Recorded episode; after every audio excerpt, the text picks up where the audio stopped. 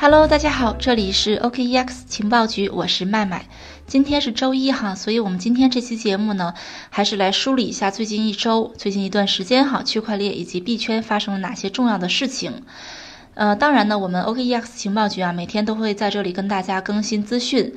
嗯，大家有什么想要跟主播交流的呢？或者对我们的节目有什么意见或建议呢？欢迎添加主播的微信幺七八零幺五七五八七四。好的，话不多说，让我们开始今天的节目吧。首先呢，今天第一个消息就是美国啊似乎放松了加密货币的门槛，允许 Facebook 发行 Libra，同时呢，数字货币行业监管草案也曝光了。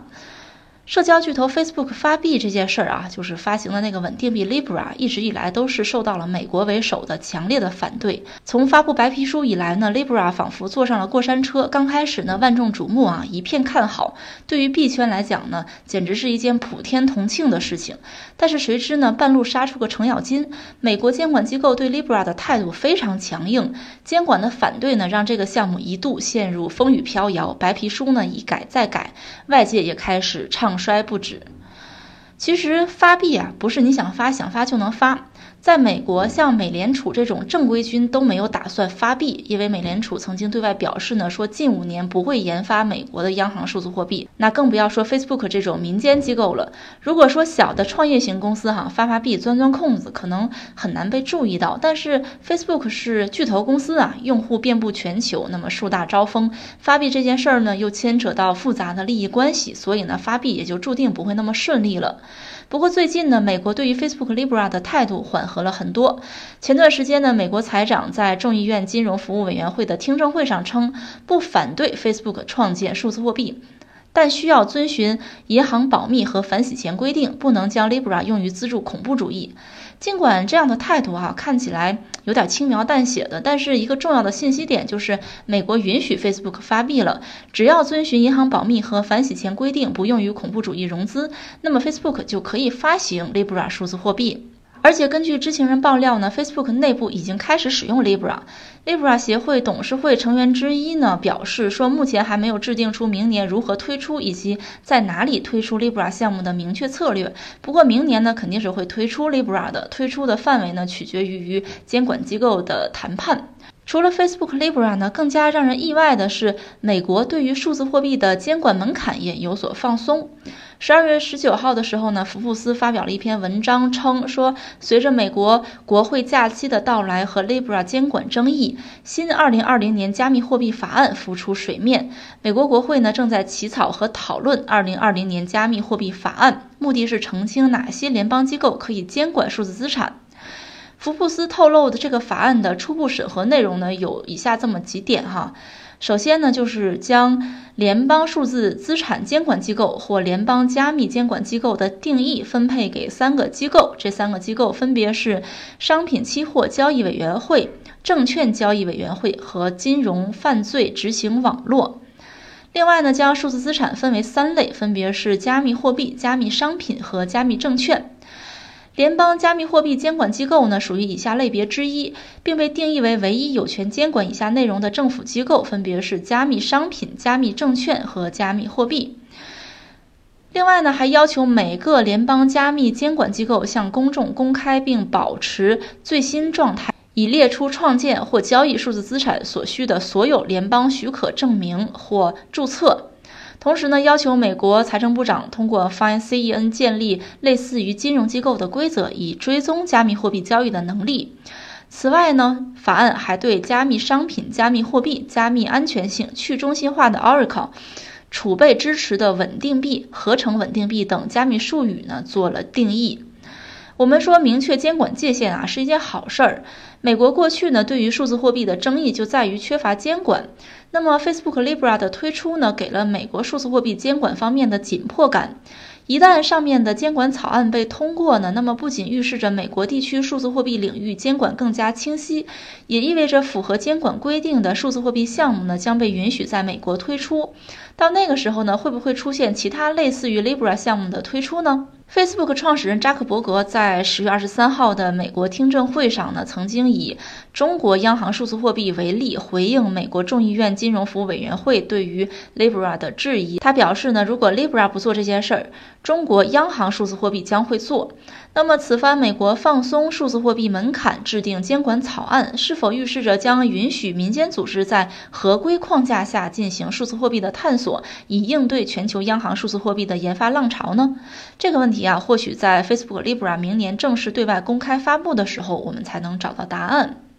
这是第一个消息，关于 Facebook Libra 的以及美国的啊数字货币监管草案。那么下一个消息呢，是关于一个矿机巨头厂商的。最近呢，又一个矿机巨头陷入了官司，易邦科技呢深陷十万台矿机买卖合同诈骗案。而且呢，有三点五万台矿机去向成谜，那么它赴美上市呢，也亮了红灯。最近一段时间啊，像比特大陆啊、迦南云智啊、易邦科技这三大矿机巨头呢，接二连三的出现麻烦。首先呢，被誉为全球区块链第一股的迦南云智呢，就是迦南科技啊，在十一月二十一号纳斯达克上市首日呢，就破发了。经过了短短一个月的时间呢，到了现在，股价几乎腰斩。另外呢，币圈第一矿机厂商比特大陆刚经历了高管内斗，又陷入了和前员工的官司拉锯战，港股上市呢也变得任重道远。而另一家矿机巨头易邦科技也未能幸免，在谋求上市的档口呢也摊上了官司，啊，涉嫌十万台矿机买卖合同诈骗案。十二月二十号的时候呢，众映互联发布公告称说，浙江易邦、云南易邦与新采量科技。这个新采亮科技啊，是众映互联旗下的全资子公司。说他们之间呢存在买卖合同纠纷，涉嫌合同诈骗。众映互联呢宣称的合同诈骗，主要围绕的是他旗下的呃子公司啊新采亮科技曾经向浙江一邦、云南一邦订购了十万台矿机，但是呢有三点五万台矿机一邦方面没能交货。同时表示呢，北京警方已经对一邦方面立案侦查。而易邦方面呢，也有自己的说辞啊。他们说，中印互联此前呢还欠了他们一亿多元未能付清，现在呢正在进入民事诉讼中。一邦认为呢，合同诈骗是无中生有的事儿。中英互联这番报案啊，实际上是一种恶意的报复。因为最近啊，一邦国际曾经向证监会等机构举报这个中英互联涉嫌违反法律法规。同时呢，针对中英互联的报案，一邦呢发布了紧急声明，说这十万台矿机啊，已经全部交付完成的细节。双方各执一词。如今呢，这三点五万台矿机是否完全交付呢，还是一个谜。就在刚刚过去不久的十二月初啊，易邦释放出即将赴美上市的消息。而根据易邦香港招股书说明呢，新采量科技就是刚刚我们说过的那个被告啊，中印互联旗下的全资子公司。他们在二零一八年上半年呢，曾经向易邦购买了价值三点六亿元人民币的矿机，成为易邦最大的客户。如今呢，易邦和最大的客户反目，并且陷入官司。无论这三点五万台矿机是否完全的交付呢，对于易邦来讲呢，在谋求赴美上市的时间节点出现这样的事儿啊，也是非常头疼了。下面这则情报呢是关于行情的。上一周啊，比特币迎来了暴跌，一度呢跌破了七千美元低位，逼近六千八百美元呢，创下了今年五月以来的最低水平。市场普遍认为呢，这轮暴跌和数字货币资金盘 Plus Token 有关。根据相关数据网站显示呢，在暴跌发生的前四个小时中呢，大约有两万个比特币，大概价值一点三亿美元，和七十九万个以太坊，大概价值一亿美元被抛售套现，由此呢，引发了比特币价格的大幅震荡。Plus Token 呢被称为数字货币第一资金盘，圈钱百亿呢，受害者也是高达数百万。之前我们节目中也有爆料哈，当然爆料出之后呢，我们还被骂了啊，可能是很多这个 Plus Token 的用户还不死心。但是现在呢，Plus Token 是这个资金盘啊诈骗啊，已经是板上钉钉的事情了，大家不要再和我们争论了。那么，Plus Token 呢？除了让投资者蒙受金钱损失之外呢，由于它的圈钱体量太大了，涉及的数字资产数额也过于庞大，这给数字货币行业带来了负面的影响。当 Plus Token 通过场外交易渠道实现清算的时候呢，比特币市场价格也会因此被压低。好的，让我们看一下最后一则情报。就是关于央行数字货币最新进展的。在二零一九年十二月二十一号呢，中国金融学会学术年会暨中国金融论坛年会在京召开。中国人民银行数字货币研究所所长穆长春呢，再次对央行数字货币进行了阐述。他表示呢，人民银行研发的数字人民币不是大家理解的加密资产，它既不是比特币等加密资产的形态，也不是 Libra 等稳定币的形态。人民银行研发出的数字人民币是用来花的，而不是用来炒的。对于央行数字货币的进展呢，穆长春表示，目前人民银行数字货币 DCEP 基本上已经完成了顶层设计、标准制定、功能研发、联调测试等工作。下一步呢，将遵循稳步、安全、可控原则，合理选择试点、实验地区、场景和服务范围，不断的优化和丰富 DCEP 的功能，稳妥推进数字化形态法定货币出台应用。根据已有信息啊，我们可以判断，央行数字货币的实施呢，会遵循点、线、面这样的规则，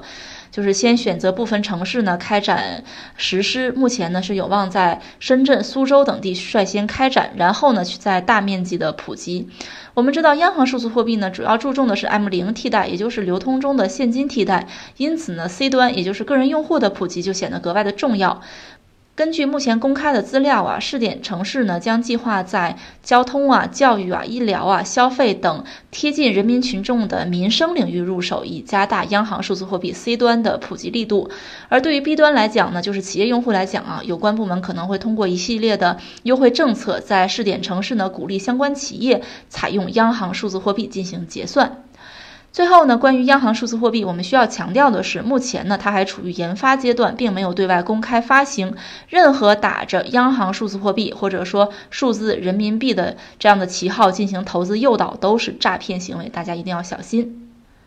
好的，又到了节目的尾声。这一期呢，我们为大家梳理了上一周的啊发生的一些大事件。那么大家有什么好的意见或建议呢？欢迎添加主播的微信来交流。主播的微信是幺七八零幺五七五八七四啊，再说一遍，幺七八零幺五七五八七四。好的，今天的节目就到这里了。这里是 OKEX 情报局，我是麦麦，我们下期再见吧。